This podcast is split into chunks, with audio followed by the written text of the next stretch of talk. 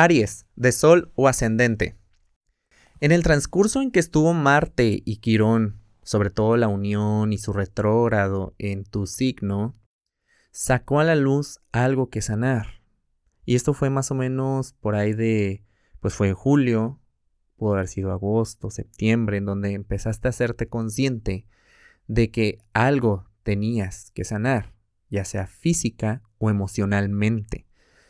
Entonces, si tú te comprometiste con esto, hiciste el camino, trabajaste con tu conciencia, te diste cuenta que tenías que eran resistencias, que era sanar una parte de tu, de tu, identidad, sobre todo de aquellas cosas que te adjudicabas a ti mismo o misma. Por ejemplo, un ejemplo.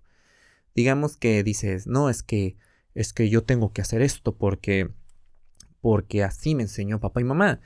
Y lo hacías y tenías una presión y, lo, y, lo, y esto te estaba afectando. Es un ejemplo porque esto se puede manifestar de diferentes maneras.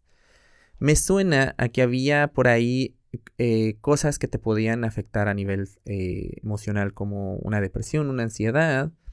Probablemente pasaste por alguna cirugía, una intervención médica, porque esto sí, fue a, a nivel físico. Si fue a nivel físico, esto te llevó más profundo y te comenzaste a dar cuenta también que esto iba más por actitudes que tú aplicabas en tu vida que te estaban afectando, que te estaban enfermando. Ahora que pues Urano está pidiendo cambios, porque tiene que ver ahí con el 2021, te está pidiendo que le cambies el valor a las cosas. Te voy a dar un ejemplo. Digamos. Digamos que mm, te gustaba mucho salir de fiesta. Cada fin de semana. Y cada fin de semana te ponías bien borracho o borracha.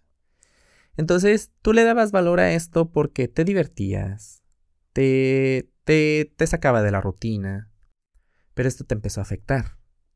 Y esto, ahora que te empezó a pasar, digo que no es específicamente tiene que ser esto, es un ejemplo, te empezó a dar a darle valor a otras cosas. A lo mejor dices, ¿sabes qué? Mis fines de semana no tienen que ser así. A lo mejor me voy a ir a hacer hiking. A lo mejor visitar a mis amigos. O le encontré el valor a estar en mi casa disfrutando de mí mismo, misma. Eh, cocinando, viendo películas, eh, jugando videojuegos, etc. Cualquier cosa que haya dolido te empujó a darle y verle el valor a, las, a otras cosas, ver la otra cara de la moneda. Y decías, oh, wow, aquí hay esto y no me había dado cuenta. Si no me hubiera pasado esto, no lo hubiera visto. Y entonces lo que aquí yo te puedo eh, este, recomendar es que trabajes en el agradecimiento, en esa molestia que te llevó a, a tu certeza.